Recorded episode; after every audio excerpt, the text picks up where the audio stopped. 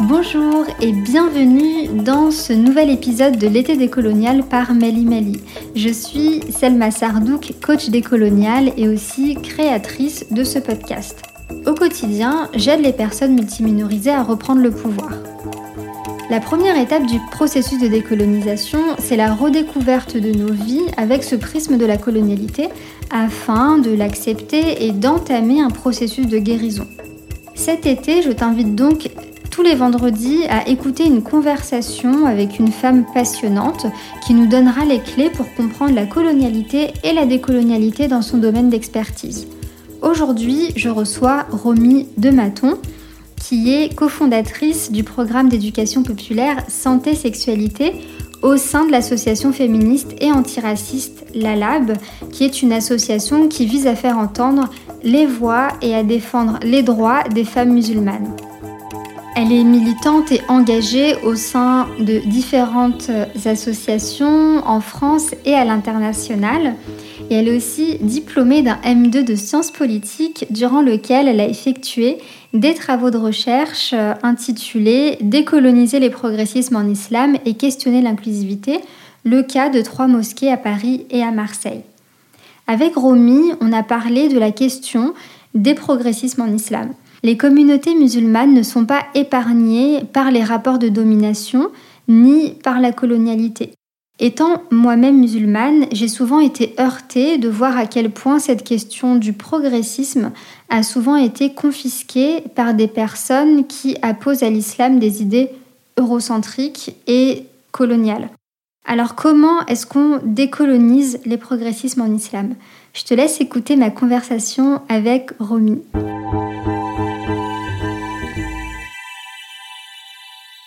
Salut Romy. Salut Selma. Ça va? Très bien, merci. Et toi? Ça va, merci. Je suis ravie de te retrouver euh, aujourd'hui pour parler de, décolonisation des progressismes en islam. Merci d'avoir accepté cette, euh, cette conversation. Merci à toi. Avant de commencer, est-ce que tu pourrais te présenter pour nos auditoristes oui, bien sûr. Alors, je m'appelle euh, Romy, j'ai 24 ans, j'habite à Noisy-le-Sec, en Seine-Saint-Denis, et je suis engagée notamment au sein de l'association féministe euh, et antiraciste euh, LALAB, qui vise à faire entendre les voix plurielles des femmes musulmanes. Super, merci. Donc aujourd'hui, je t'ai proposé cette conversation parce que tu as mené depuis plusieurs mois un travail de recherche qui s'est soldé par un mémoire et une soutenance qui était génial. Est-ce que tu pourrais nous présenter un petit peu ce, travail? Oui, bien sûr. Alors j'ai décidé de travailler sur euh, la décolonisation des progressismes en islam et euh, sur les questionnements autour euh, de l'inclusivité à partir de trois mosquées situées à Paris et Marseille. Donc la mosquée Simorg, la mosquée Umoraka et la mosquée Kalem. Et donc, ce qui justifie le fait d'avoir étudié euh, ensemble ces trois mosquées, c'est principalement euh, leur volonté d'inclure les minorités de genre et les minorités euh, sexuelles dans les mosquées.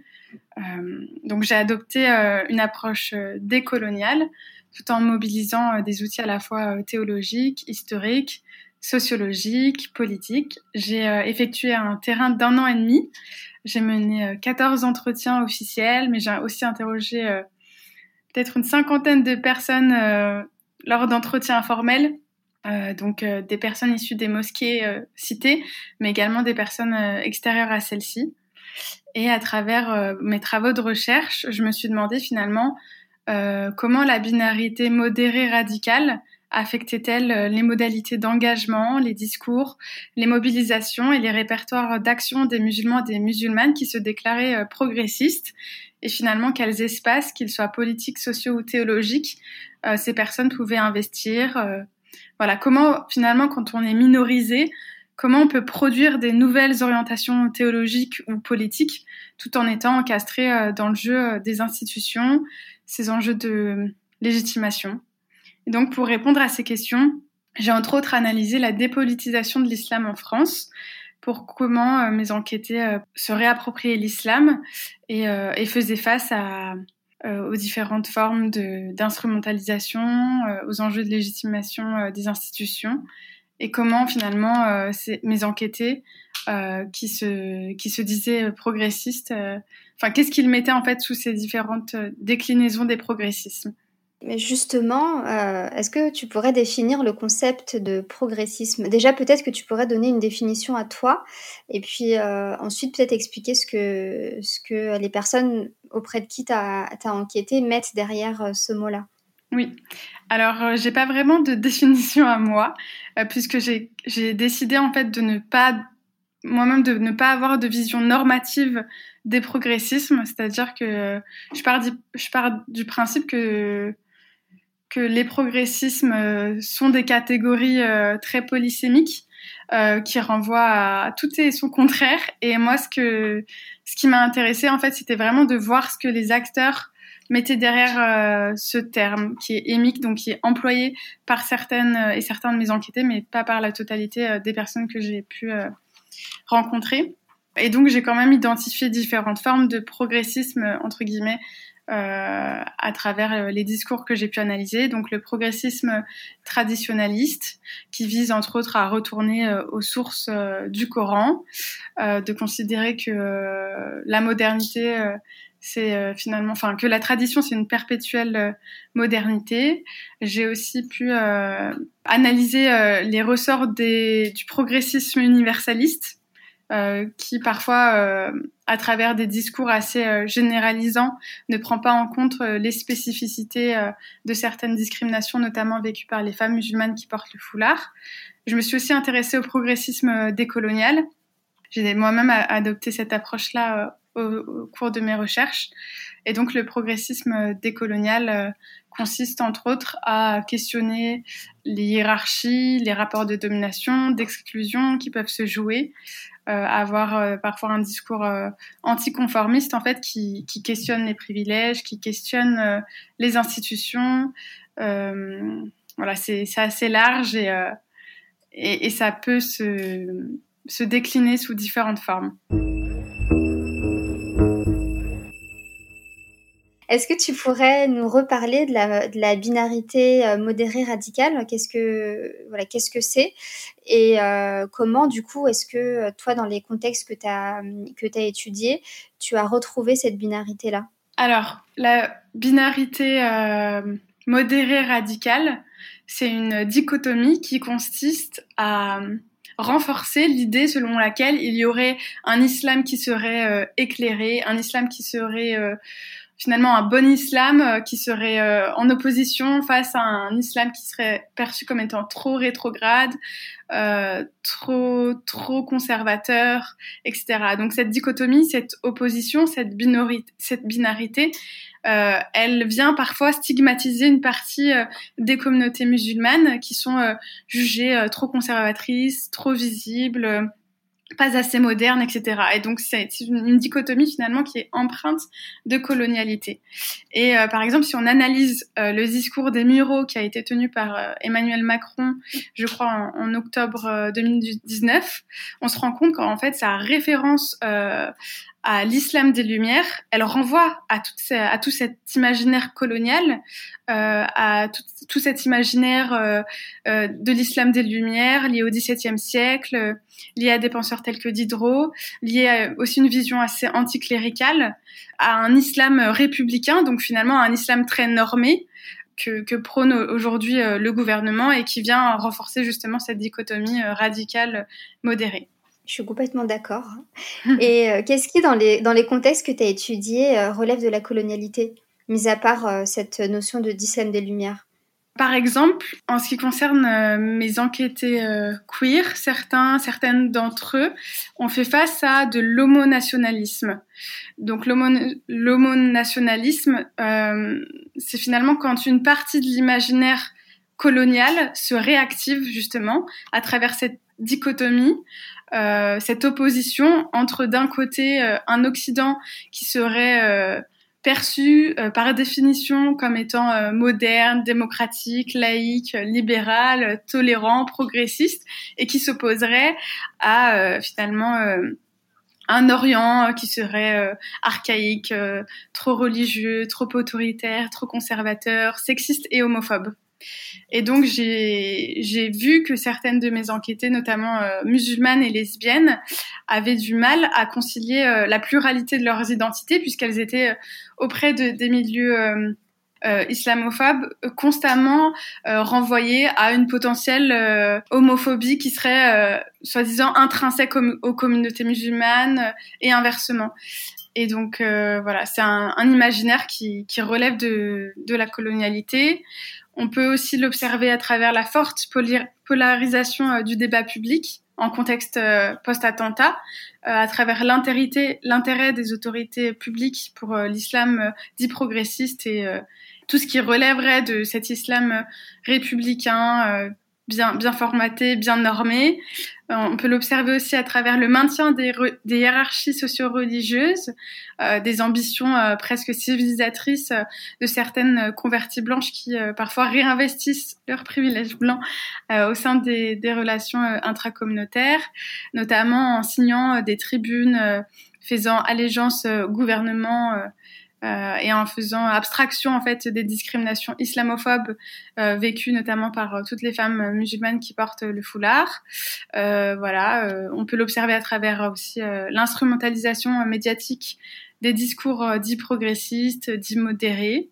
Et finalement, j'en suis venue à, à, cette, à la conclusion suivante le fait que l'islamophobie était finalement un obstacle à l'organisation intracommunautaire à travers notamment euh, les difficultés qu'on a euh, de nous mobiliser en tant que musulmans, en tant que musulmanes, et de créer des, des, formes de solidarité, de recréer du lien entre nous.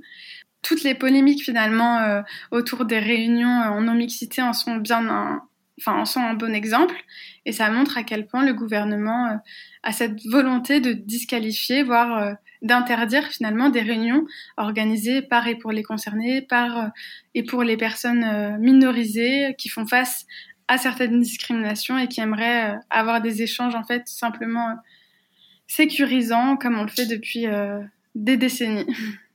Oui, complètement.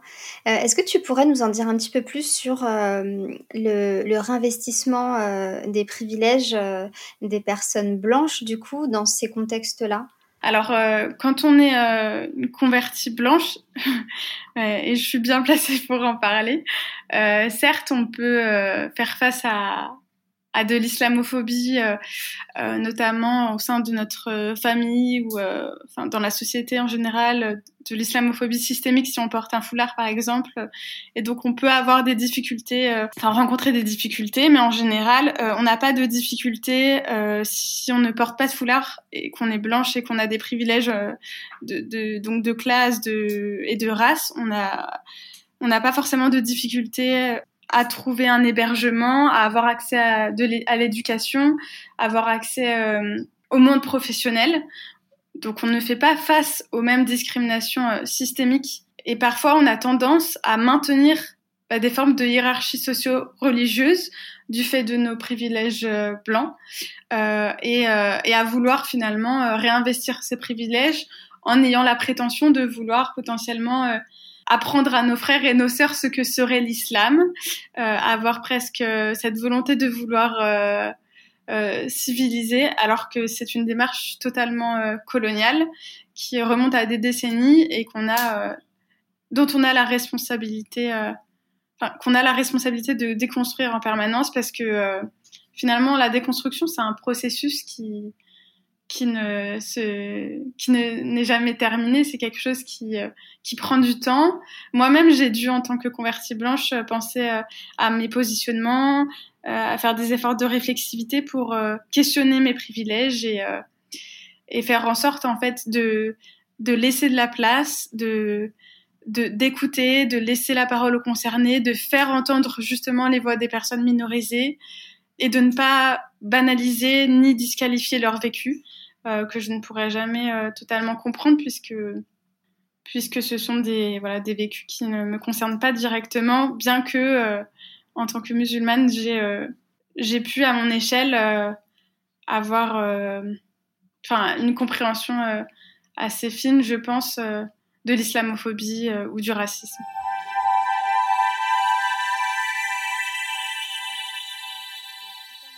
Moi, en tant que musulmane, j'ai l'impression que le concept de progressisme euh, en islam est confisqué quelque part par les tenants d'une certaine modernité dans, dans, mhm. dans, la façon dont on perçoit l'islam.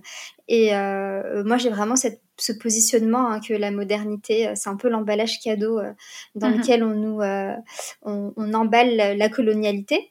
Mhm. Est-ce que c'est quelque chose que tu as perçu dans, lors de ton enquête? Alors, je réfléchis. ouais. Je dirais que oui, parce que souvent, ce qui est perçu comme étant traditionnel est perçu comme n'étant pas progressiste. J'ai rencontré des acteurs qui faisaient la promotion notamment du progressisme euh, enfin, que j'appelle traditionnaliste. Euh, donc qui montrent que euh, l'un et l'autre ne sont, enfin, ne sont pas incompatibles euh, loin de là. Mais c'est vrai que la plupart des acteurs et des actrices visibles dans les médias, donc la plupart des, des personnes qui ont signé euh, euh, des tribunes, euh, qui ont essayé de négocier avec le gouvernement ou qui ont essayé d'être légitimées par l'opinion publique dans l'imaginaire collectif, de correspondre à, certaines normes républicaines, de faire allégeance à une forme de justement d'islam républicain. ces personnes-là, oui, en général, font enfin, prône euh, une forme de modernité euh, assez, euh, assez normée. Et paradoxalement, j'ai observé que en dénonçant certains mouvements musulmans perçus comme étant conservateurs, tout en prônant un islam qui serait éclairé, un islam qui serait républicain, un islam qui serait modéré, paradoxalement, on retrouve cette même, ces mêmes injonctions, cette même façon de disqualifier l'autre alors même qu'on vient dénoncer la, la disqualification et entre guillemets l'intolérance, nous-mêmes on peut reproduire ce genre d'injonction à se à se conformer à un islam qui serait normé et euh, et qui finalement n'est pas J'arrive pas trop bien à exprimer ça, mais je sais pas si tu vois ce que je veux dire. Ouais, je vois ce que tu veux dire. Moi, j'appelle ça un peu le, le clivage euh, civilisation-barbarie, où euh, on, on, on, explique que ce qu'on, que nous, on est civilisés, et donc on n'est pas comme euh, comme ces barbares de d'autres musulmans. Nous, on a mm. compris hein, l'islam des Lumières et on est civilisés, et puis les autres musulmans, ce serait un peu euh, des gens qui ont rien compris à l'islam et euh, qui sont en fait des, euh, des barbares. Et moi, j'ai l'impression vraiment, enfin, c'est quelque chose que je ressens beaucoup dans certains groupes. Alors, j'ai pas étudié hein, tous les groupes, mais notamment, j'ai pu participer à des Jumu'ah dans une mosquée euh, c'était c'est la mosquée Simorgue mhm. et euh, j'ai perçu ça en fait j'ai vraiment perçu le truc de euh, nous on a on a mieux compris que les autres mhm. et et on va vous expliquer en fait ce que ce que c'est vraiment que le progressisme et on pense pas pareil que que les autres que les autres musulmans mhm. et ça m'avait vraiment choqué en fait quand j'ai participé à plusieurs Jumu'ah et c'est quelque chose qui m'avait vraiment ça m'avait vraiment choqué. C'est vrai qu'il y, a cette idée que l'islam, euh, enfin qu'il faudrait adopter une forme d'islam moderne et d'islam finalement, euh, d'islam presque invisible ou qui ne serait mm. visible que par ses, ses attraits républicains. euh, et ouais, c'est vrai que c'est assez, assez présent au sein de la mosquée Simorgue et assez présent au sein de la mosquée Fatima. Finalement, ce qu'on voit dans, mes travaux de recherche et ce qui est intéressant, c'est qu'on se rend compte que la blanchité est un facteur hyper prégnant, mais que ce qui importe, c'est surtout euh, la dimension politique. Puisque les deux convertis euh, qui ont, les deux convertis blanches qui ont cofondé euh, la, mosquée au ont bien questionné leurs privilèges leur, leur privilège blanc et essaye justement de ne pas reproduire de logique euh, d'exclusion, de domination, tandis que d'autres euh, d'autres personnes euh, blanches et ou racisées adoptent finalement des visions politiques totalement différentes puisqu'elles sont bien plus conformistes vis-à-vis du gouvernement. Et donc là, j'ai trouvé intéressant de voir que c'était surtout le politique qui qui finalement en disait long et pas tant l'origine sociale de mes enquêtés. Super intéressant. C'était vraiment leur politisation différentielle. sachant que voilà, de nombreux de mes, enfin, nombreux de mes enquêtés n'étaient pas politisés sur les questions d'antiracisme et d'islamophobie, quelles que soient finalement leurs origines ethno-raciales.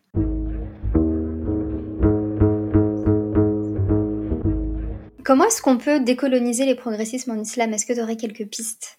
Alors, je pense que déjà, il faudrait qu'on déconstruise l'homogénéité euh, du monde musulman, qu'on montre que le religieux n'est pas rattaché qu'au champ religieux, mais qu'il s'inscrit bien euh, dans des dimensions euh, sociales et politiques plus larges, qu'on essaye de, comme tu dirais, déjouer le système, les discours normatifs, les logiques de délégitimation, d'instrumentalisation, d'exclusion, de discrimination des institutions, du gouvernement euh, qu'en tant que femme euh, convertie et blanche, que l'on questionne nos privilèges et qu'on s'efforce de ne rien réinvestir en intracommunautaire à ce niveau-là, que l'on décolonise, comme tu dirais, notre rapport au monde, notre, notre état d'esprit vis-à-vis... Euh, finalement, ça s'applique au champ religieux des communautés musulmanes, mais, mais ça s'applique finalement, si, on considère que tout est politique, ça s'applique à tous les champs.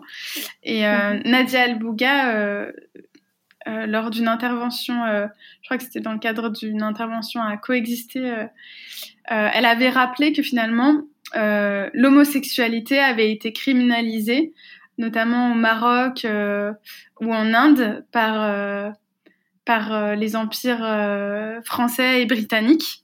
Et donc, euh, décoloniser son rapport à la sexualité, c'était aussi décoloniser euh, finalement euh, toute cette homophobie. et donc, lutter contre toutes les oppressions, s'organiser par et pour les musulmans et les musulmanes, adopter des positions anticonformistes, se réapproprier l'islam comme une source d'empowerment, enfin d'empouvoirment, en, en, le liant à nos aspirations à la justice et pas seulement à des justices, euh, enfin pas seulement à des, à des labels vides de sens, mais à, à des véritables justices, qu'elles soient sociales ou environnementales.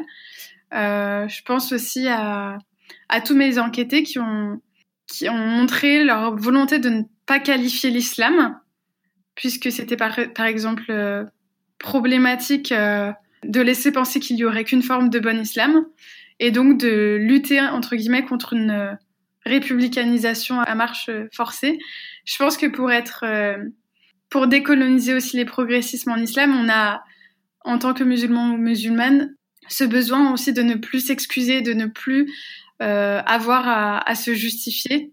Moi, j'en ai assez qu'on m'appelle après chaque attentat pour me demander euh, de me justifier euh, euh, par rapport à ce qui vient de se passer. Je, je pense que qu'on n'a pas à s'excuser d'être euh, ce que nous sommes, euh, qu'on n'a pas à rentrer dans, dans certains cadres de façon, euh, de façon formatée et finalement que, que la décolonisation renvoie vraiment à cette liberté, cette affirmation de soi, cette volonté de d'être en paix. Finalement, c'est l'islam, la décolonisation. la décolonisation, c'est l'islam. C'est la, la, la c'est la, l'avènement de, de la paix, de la paix intérieure, de la paix euh, vis-à-vis de soi, vis-à-vis des autres, vis-à-vis du monde. Et donc, pour moi, à titre personnel, je la lie vraiment à, à la lutte contre toutes les oppressions et à mes aspirations à, aux justices. Donc, aux justices qui n'excluent pas, qui ne qui permettent de lutter contre toute forme de domination, d'exclusion et qui sont véritablement inclusives, hein, pour revenir sur un terme que j'avais, euh, enfin que j'ai employé euh, dans mon titre. Merci Romy, c'est super beau ce que tu dis.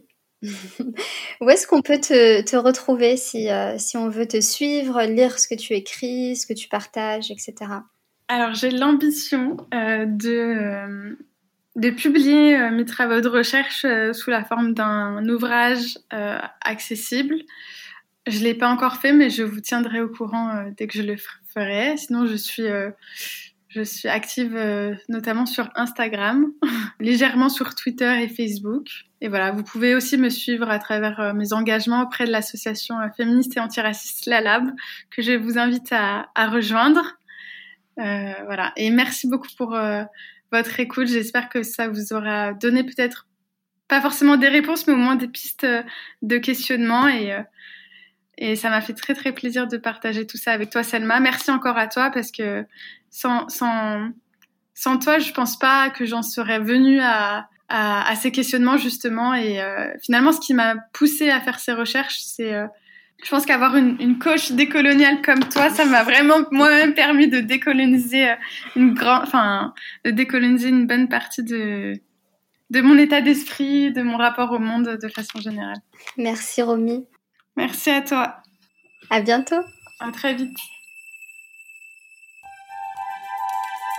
Merci d'avoir écouté cet épisode jusqu'au bout. Pense à le partager autour de toi pour amorcer des réflexions ou des discussions autour de ces questions de progressisme en islam. Si tu veux continuer la discussion avec moi, je t'invite à rejoindre ma communauté privée en cliquant sur le lien dans la description de cet épisode. Et si tu veux aller encore plus loin, tu peux aussi t'inscrire à mon atelier Décolonise ton état d'esprit qui est disponible en accès immédiat. Je te mets aussi le lien dans la description de cet épisode. Je te dis à la semaine prochaine pour un nouvel épisode de l'été décolonial par Mali Mali.